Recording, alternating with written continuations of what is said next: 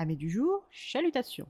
Pour les petits nouveaux, moi c'est Sekhmet et je vous souhaite la bienvenue dans mon podcast littéraire. Dans mon émission, je vais tenter trois fois par semaine de vous donner envie de découvrir des livres de tout poil, récents et moins récents.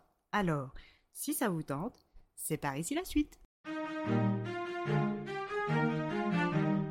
Aujourd'hui, je vais vous présenter De mon sang d'Amanda Hawking, publié aux éditions Brajlon, collection Milady. Dans cette romance paranormale, nous allons faire la rencontre de Alice, 17 ans, sœur aînée de Milo, 15 ans, abandonnée par leur père avant qu'elle n'ait atteint l'âge avancé de 2 ans et lui 1 an. Élevée par une mère prénommée Anna, 34 ans, régulatrice de nuit à l'hôpital Saint-Paul à Minneapolis, dans le Minnesota.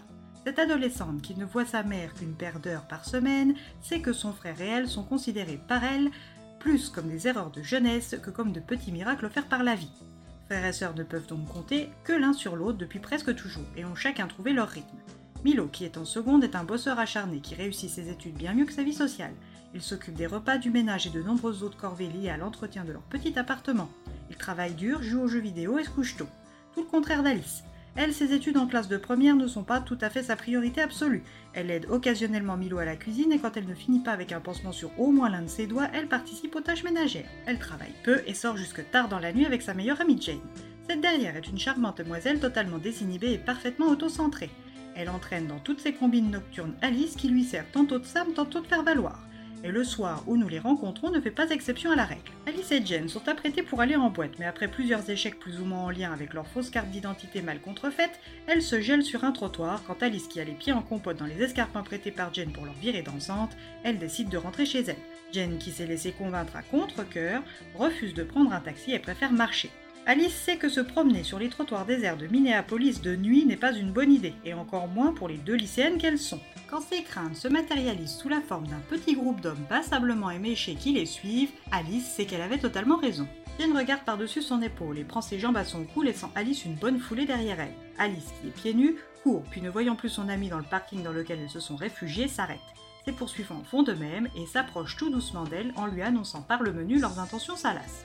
Alice est comme une biche prise dans les phares. Elle est tétanisée et décide pour toute défense de fermer les yeux, en attendant le pire. En soudain, elle perçoit une nouvelle voix et en rouvrant les yeux, elle fait l'agréable rencontre de Jake Allen Townsend, 24 ans, les cheveux blonds roux, les yeux bleus givrés et une silhouette fine et musclée. Bizarrement, Alice se sent instantanément en sécurité avec ce bel inconnu, et contrairement à sa copine Jane, qui les a rejoints après la bataille, elle ne bave pas littéralement sur lui. Pour Jake, le comportement de Jane est son lot quotidien, mais celui d'Alice est une première. Elle est indubitablement attirée par lui, mais sans plus. L'attitude de la jeune femme a piqué sa curiosité, il aimerait la revoir. Alors après avoir reconduit Jane chez elle, c'est au tour d'Alice, et sans surprise, elle accepte de le revoir. Alice rentre chez elle dans un état second et le lendemain matin, son frère la passe à la question. Bien que les vacances de printemps ne soient pas encore terminées, Milo craint que Jane n'attire de gros ennuis à sa sœur influençable. Elle lui raconte sa soirée en évitant de mentionner la présence de Jake. Et dès le soir même, Jack et elle sortent voir un concert des Motion City Soundtrack et passent une agréable soirée déjà prêt à recommencer. Déterminé à ne pas divulguer l'existence de Jake à son frère quelque peu surprotecteur malgré son incapacité à s'autodéfendre contre les brutes du lycée, mais cette volonté ne prenait pas en considération la tornade Jane. Obligée d'avouer, Alice ne continue pas moins ses sorties quotidiennes avec le très mystérieux Jake quand un soir sa mère rentrée exceptionnellement plus tôt lui demande de rendre des comptes et de rencontrer le DJ. La rencontre se passe bien, un peu malaisante pour Alice qui a vu sa mère se comporter comme Jane face à Jake et qui apprend l'homosexualité de son frère par la même occasion. Bien que cette seconde découverte ne la gêne pas, elle se sent mal que Milo ne se soit pas encore confié à elle.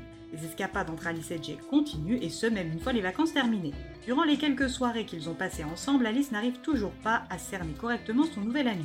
Il est séduisant, fort au-delà de sa carrure, il cicatrise vite, il a une température corporelle particulière et est très secret. Elle a beau avoir des pièces du puzzle en main, elle n'arrive pas à les assembler. Alice va même rencontrer la famille de Jake. May, 28 ans, la belle-sœur de Jake, mariée à Ezra, 26 ans, et Peter, 19 ans. Quand Alice rencontre Peter, son attirance est subite et incontrôlable. Ce bel inconnu aux yeux verts la rend pantelante de désir, mais la haine manifeste du frère de Jake réduit tout espoir dans le cœur d'Alice.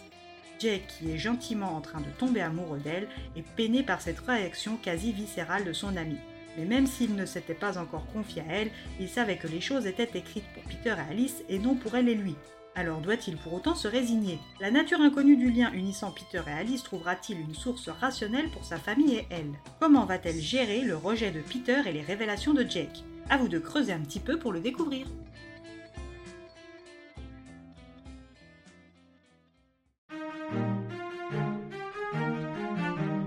Un premier roman dans le genre littéraire dit de la bitlite.